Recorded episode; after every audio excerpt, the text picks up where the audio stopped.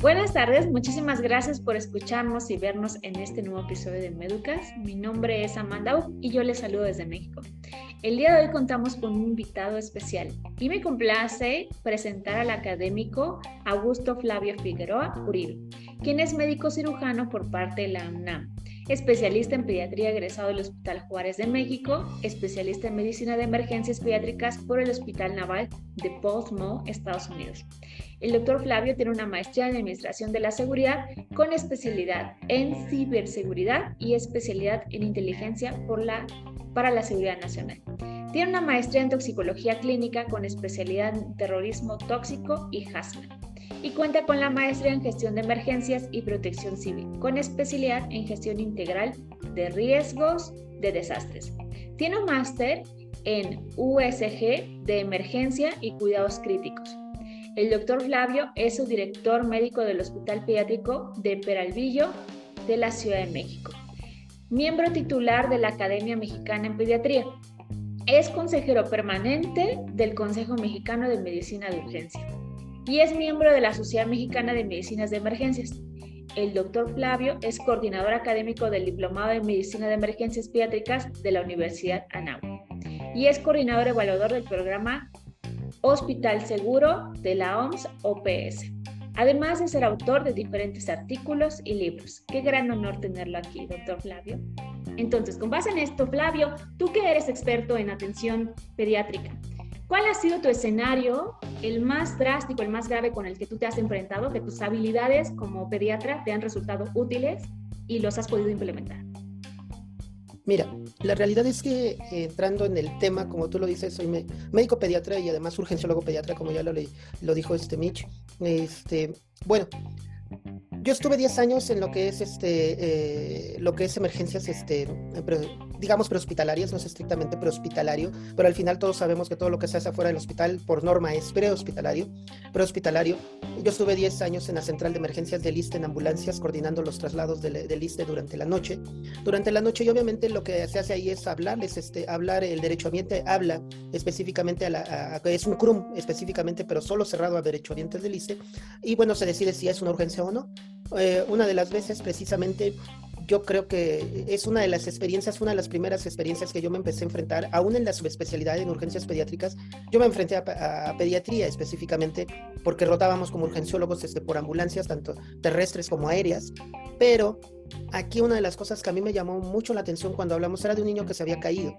Se había caído en su, casa por las escaleras, estaban hablando porque decían que no se podía mover el niño. Y cuando nosotros llegamos, vimos, este, era por, el, por, este, Xochimilco, específicamente dentro de la que eran las, casas que están dentro de los canales, de los canales de Xochimilco, nosotros entramos, fuimos a verlo. Y obviamente, pues yo fui pues como pediatra. Y a mí una, yo creo que el reto muy importante, a lo mejor a mí como pediatra, específicamente no fue, eh, lo digo, no fue tanto el niño, fueron los papás. El reto yo creo que verdadero para todos es saber manejar esa angustia, ese estrés, que yo creo que todos tienen por su familiar, pero el niño yo creo que genera 20, 20 50 veces más estrés que el mismo adulto. El mismo adulto por el hecho de ser este, eh, ser este niño. Yo creo que ese fue mi mayor reto. Unos dirían, no, estoy esperando a que me digas de vía aérea difícil y todo esto y cómo se manejaste la vía aérea. Eh, no creo, eso es técnico eso es realmente técnico específicamente, pero uh, tratar con los papás, tratar con dos papás que están totalmente angustiados que su niño, y que ese era el único, además de todo, era hijo único, y que lo están viendo ahí en el, en el suelo, que está convulsionando, que no responde, que no responde, yo creo que fue el reto más, más importante que tuvimos, porque eh, lo primero que decían, eh, yo pensé y así, fue un flashazo. Bueno, trato este, las exigencias, porque no puedo decirles exigencias, sino la angustia de los papás, de que lo atendamos, lo veamos, la mamá llorando, el papá apresurándonos, es que vean, lo está convulsionando, o los atendemos a ellos en su angustia, o atendemos al niño y nos lo teníamos encima porque eh, así de, de, cosas que nos estaban diciendo atiéndanlo, véanlo y obviamente estaban interrumpiendo nuestra propia atención, ¿no? Y yo sabía que al final de cuentas, aunque mi tripulación era buena, no lo podía, no podía, yo, yo llevaba una enfermera y llevaba un técnico en urgencias médicas avanzado, este, a lo mejor algunos lo conocen, este, es José Rangel, eh, era José, eh, José Rangel, yo lo, yo lo llevaba como técnico de, urgencias médicas avanzadas, era mucho estrés y no sabíamos ni cómo, este, ni cómo controlar a los papás, si ver al niño controlar a los papás. él empezó a manejar el niño, porque la verdad es que José tiene mucha experiencia también en manejo. Eh, obviamente empezó a manejar al niño eh, y yo me acerqué a los papás y les tuve prácticamente que explicar, a ver señores, lo que vamos a hacer en este momento, vamos a empezar a tratar su niño. Yo sé que no se pueden tranquilizar porque ciertamente están muy estresados de lo que tienen, pero tenemos que trabajar para que podamos este, valorar bien a su niño, ver cuáles son las condiciones y dónde es el mejor lugar para que lo podamos llevar, porque aquí no vamos a poderle dar resolución totalmente al caso como lo estamos viendo. Y en base a esto tenemos que mandarlo. Entonces, les pido por favor que nos permitan este, empezar a tratar a su niño. Si tienen alguna duda, yo los voy ir guiando y les voy a ir diciendo lo que vamos haciendo con su niño y nos pueden preguntar. Lo único que les pido es que nada más nos dejen espacio para poder laborar y que no estén encima de nosotros, sino que estén más o menos a unos 50 centímetros, un metro de distancia y nos pueden preguntar con toda la confianza del mundo. Empezamos a tratarlo este, los tres, en ese eh, le, pasamos medicamento para yugular las, las convulsiones, tenía un traumatismo craneoencefálico severo, severo se había caído y tenía una fractura de cráneo expuesta, expuesta, estaba sangrando, hubo que ponerlo, estábamos haciendo ya el parte hacia el, hacia este, el CRUM para que nos dieran ya resolución, ya sea López Mateos o hacia el 20 de noviembre, como tal, ciertamente eh, una de las primeras cosas que a lo mejor es un reto porque ahí tuvimos que manejar todo lo que fue en un momento dado lo que a mí, me encanta específicamente lo que es trauma. Y dije, este niño aquí no lo podemos tener más de 5 o 6 minutos. Este niño es de que empecemos a manejar este, vía aérea si es necesario, si este, este, pongamos osteoclisis, lo subamos, vamos estabilizando durante el trayecto y nos lo llevamos al hospital. Porque aquí no vamos a solucionar otra situación, no vamos a solucionar, ciertamente como era una ambulancia medicalizada y que pues iba un médico al final de cuentas, llevaban medicamentos. Lo único que sí yo comprendía es que había que intubarlo ahí mismo, porque llevárnoslo así no hubiera aguantado y hubiera llegado con, con, con mayores complicaciones. Fue un reto, sí, fue un reto porque para los papás ver lo que íbamos a hacer era muy difícil muy, muy difícil. La enfermera, que era, eh, eh, eh, enfermera es, era en ese momento es, cardio, es cardióloga, sigue en emergencias, este, pero este, era cardióloga muy buena, con mucha experiencia también. Les empezó a explicar, miren, van a hacer esto, tienen que asegurar, porque si no va a dejar de respirar. En la ambulancia no lo podemos hacer porque si se mueve va a costar mucho más trabajo.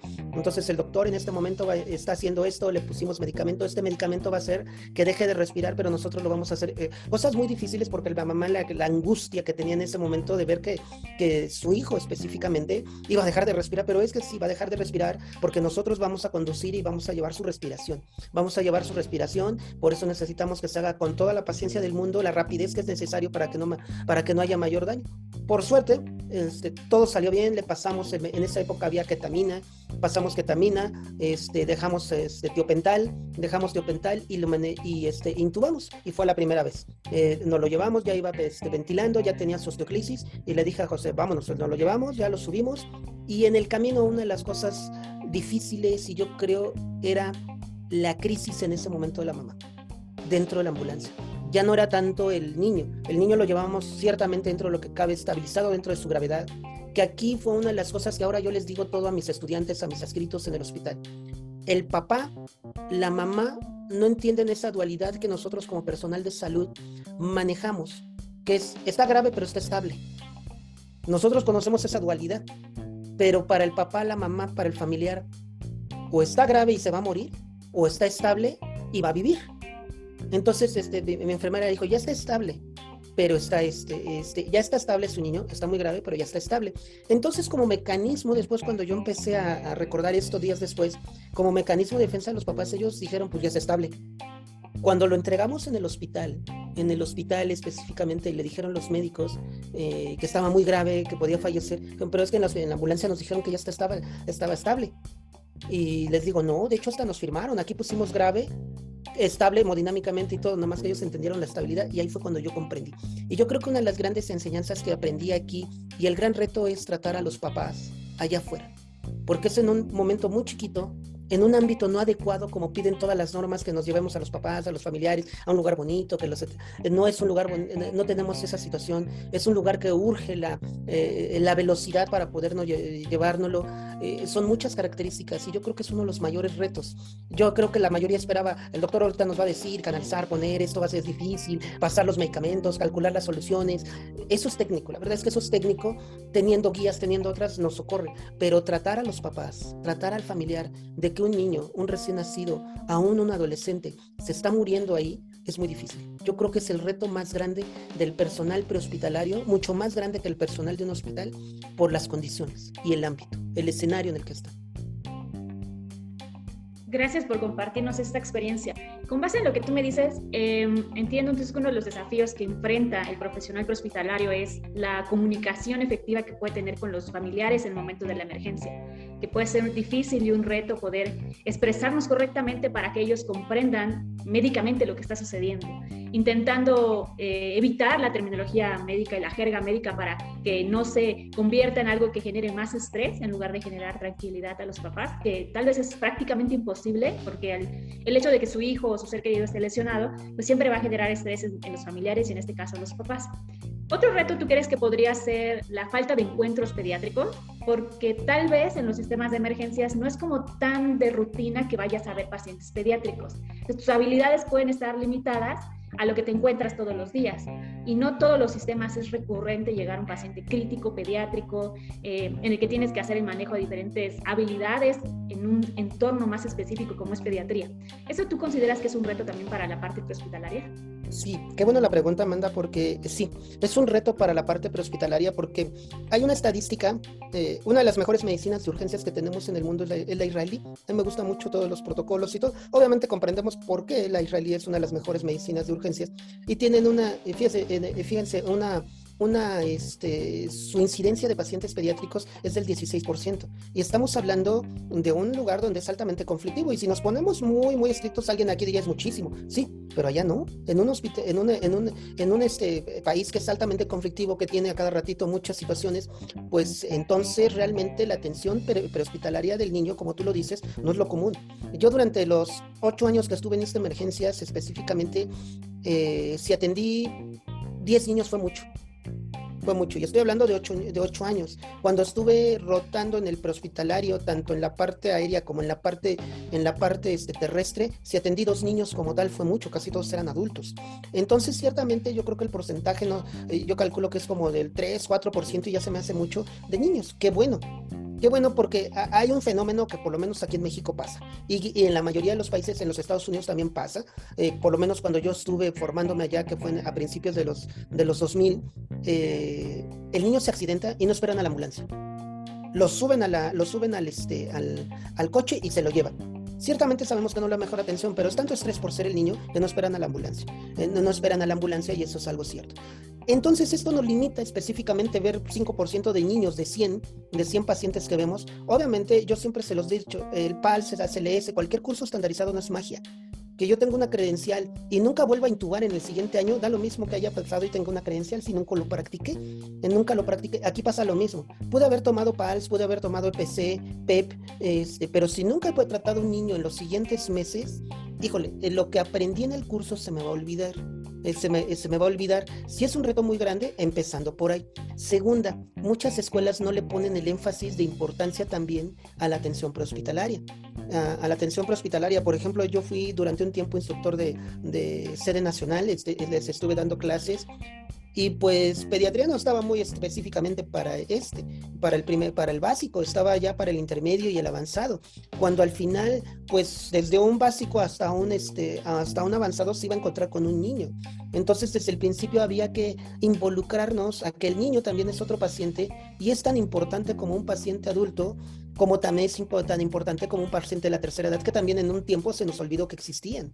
Ahora ya se está poniendo más predisposición en ellos, pero el niño sigue siendo por muchas razones. Una, no nos dan esta educación y nos sensibilizan. También vas a ver niños. Creo que ahí empieza lo importante. Nunca lo vi, pues eh, ahí está el pediatra, lo agarramos, lo subimos y nos lo llevamos y lo entregamos. Mal, porque muchos tienen esa actitud, no digo que todos, que quede claro, pero, este, eh, pero muchas veces sí pasa eso. Se tiene un gran temor en el niño y es eso, la falta de conocimiento porque el olvido es importante. Me pueden decir, yo soy proveedor de Palsi, pero ¿cuántos niños has atendido? Ese es el problema. Ese es el problema específicamente. Eh, que no, eh, perder ese miedo implica enfrentarme más a los niños, implicarme más a simulaciones. Yo sé que una simulación nunca llegará a ser específicamente lo que es una realidad, pero al final la simulación me acerca más a eso. Entonces las simulaciones en pacientes pediátricos deberían aumentar en las capacitaciones básicas y probablemente, como lo dice Aja, eh, durante el inter de la duración de esto, para que yo me enfrente a más casos pediátricos y pierda ese miedo. Yo he visto muchos de mis compañeros, por ejemplo, de, mis residentes, de urgencias pediátricas, de, urgencias de adultos, llegan con ese miedo con nosotros porque tenemos rotantes todos los meses. Probablemente lo podamos extrapolar al, al prehospitalario, por eso doy el ejemplo. Llegan con mucho miedo con el niño. Pero después de que los enfrentamos con el niño, les hacemos esto, les damos clase, estamos, hay varios que quieren hacer ahora urgencias pediátricas. Entonces yo creo que también depende mucho la sensibilización del profesor a las primeras generaciones, a las primeras clases y enfrentamiento del niño. Entonces, sí es muy importante, yo creo que hay que ponerle mucha disposición, yo siempre se los he dicho, pues ponen en todos los congresos de todo, pero no ponen niños y también existen niños. Y yo lo he dicho siempre, siempre entonces, es que mira, hay aerotransporte, y no hay niños, no hay aerotransporte de niños, no hay aerotransporte de, de, neonatos, si lo puedes hacer, que en el mejor de los casos no, pero de, no hay, no hay, este, por ejemplo, en varios, eh, vi un congreso por ahí, urgencias cardiovasculares, y a poco los niños no tienen urgencias cardiovasculares, claro que tienen urgencias de otro tipo, pero tienen urgencias, siempre se nos olvida el niño, pero cuando nos enfrentamos al niño, ahí empezamos a tronarnos. Esto yo creo que implica mucho desde las primeras etapas de formación de nosotros como personal de salud, empezar a sensibilizar en estos temas de pediatría. Y yo creo que sería la mejor forma de introducir al profesional de salud, no, no digo que a todos nos guste pediatría, pero habrá otros que poco a poco, si lo sabemos sensibilizar, si digan, ah, yo me voy a dedicar, me gustan los niños, voy a, voy a hacer cursos este, sobre pediatría y todo esto. Yo creo que ahí radica el, sí, necesitamos más capacitación en pediatría. Y es por eso, pues al final de cuentas nos da miedo eso de tratar a un niño de un kilo, pues como que no se nos da a muchos, ¿no? Es así como que, ay, se me va a caer este, se me va a caer, ¿no? Y la realidad es que son más nobles, aguantan mucho más cosas que el, niño, que el adulto. Eh, yo les decía, un adulto mientras lo estás intubando y estás haciendo la maniobra para elevarlo y poder poner, tu, estás cargando por lo menos 50 kilos en tórax, el niño cargas gramos, entonces si tienes la sensibilidad es mucho más sensible y aquí sí lo de más sencillo, perdón, en, eh, yo lo digo que he tenido la comparación entre pacientes de 100, 140 kilos a pacientes de 900 gramos, es mucho más sencillo intubar a un niño, a un niño específicamente porque lo puedes mover, poner, hacer y no te cuesta tanto trabajo, nada más es cuestión de empezar a perder ese miedo de que el niño se va a desbaratar porque esa es la realidad. Muchos dicen, ay, es que le voy a hacer. No, hay que empezar a perder ese miedo. Y la forma de perderlo es con simulaciones, enfrentarlos más. Ha habido dos chicos este, que se me han acercado, eh, que son famosos aquí en el, en el, en el ámbito, este, Manuel y Daniel este, específicamente, me han dicho que sus chicos pueden rotar con nosotros. Eh, si pueden rotar con nosotros, les he dicho adelante, porque así los enfrentamos más a niños y les enseñamos qué hacer todo esto, cómo movilizarlos, que aprendan a movilizar al niño, que pierdan ese miedo, a tocar al niño. Entonces yo creo que es, eso es una de las cosas más importantes que tenemos que hacer. Porque como lo digo y lo he venido diciendo, lo otro es técnica. Y lo podemos hacer, lo repetimos en un maniquí, lo repetimos y sabemos que en el momento que entremos con el paciente, la primera vez a lo mejor no funciona, la segunda es práctica. Pero el perder el miedo es otra cosa. Entonces yo creo que es mucho de enseñanza y de sensibilización de que también existe un paciente pediátrico y que tenemos la obligación, aún legal, de verlos porque en muchos eh, programas ya de prehospitalario, tanto técnicos superiores como de técnicos este, en urgencias como de licenciaturas, pues viene pediatría. Y al dar una cédula, ahí dice que pueden ver pediatría. Y en lo básico en esos temas, y si hay algún problema con el niño y no se hizo, pues sí se tiene responsabilidad legal. Entonces yo creo que esa es este, una de las cosas que tenemos que ver, inducir más y poner más tiempo en pediatría, en los temas, este, en, en, los, en la educación básica del personal de bueno que mencionas lo de, lo de simulación. Justamente creo que es una herramienta que se ha vuelto indispensable, ya no es una posibilidad, ya es un hecho. Entonces, quienes aún no implementan simulación en su proceso de formación a sus estudiantes, no están atrasados, están en otra era, viviendo mil años atrás. Y, también otra cosa importante que se ha observado es que la simulación nos da y nos garantiza que podemos adquirir habilidades que son en un entorno seguro y que disminuyen el impacto que va a tener sobre el paciente. Y entonces, justo lo que tú mencionas es muy importante. Flavio, ¿y qué consejo nos darías a nosotros? Pues como bien dices, yo creo que no hay nadie, y me incluyo, que no hayamos tenido miedo de que nos llamen por un pediátrico, entre ellos porque no es recurrente que lo veamos. Segundo, porque como bien mencionas, muchos programas, no digo todos, no, no enfatizan la importancia en poblaciones especiales.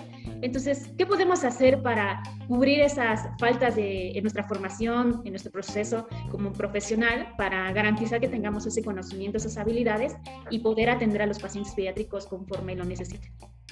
Yo creo que la primera, y obviamente es sensibilizarnos a nosotros mismos y llegar a la conclusión de que algún día voy a atender a un niño.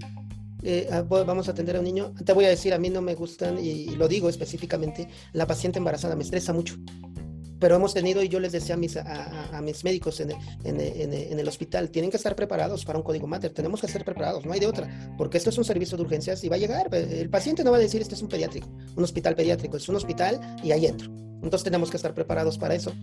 Yo he aprendido mucho de Magali, yo creo que la conoces Magali Rosas, este, de, de, ella, de eso, y, lo he aprendido. Y lo primero que yo, que yo por lo menos en ese entorno de ese miedo que yo tenía era, pues me voy a enfrentar a una embarazada, tengo que este, empezar a, a, a, sensibilizarme que lo voy a ver algún día. A lo mejor no la voy a ver diario ni la voy a ver de, a lo mejor cada año, pero algún día va a llegar alguna embarazada y la vamos a tener que ver. Igual pasa en el pre, algún día vamos a ver un niño y tengo que verlo y tengo que hacer mi mejor actuación, porque como sea un adulto, sea un niño, sea una embarazada, sea, necesitan la mejor calidad de atención por parte de nosotros, porque eso es lo que espera al final de cuentas. Entonces, primero eso. Si no nos hemos sensibilizado, yo creo que en esa parte no lo vamos a hacer, porque entonces no le vamos a tomar la importancia del siguiente paso, que es la capacitación.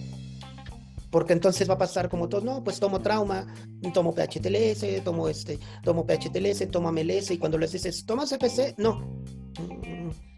¿Pero por qué? No, no, no, EPC pero si toman MLS, toman pH, entonces eh, no todo es trauma. Si de por sí en un momento también fue muy difícil la MLS, porque todos pensaban que era nada más era PHTLS, pues este, ahora ya es como que ya más como equilibrado los dos, pero EPC y EP, e todavía no sigue tan, tan aceptado en la comunidad este, como tal. Pero yo creo que empieza con eso. Primero la sensibilización de que yo sepa que voy a enfrentarme con un niño algún día.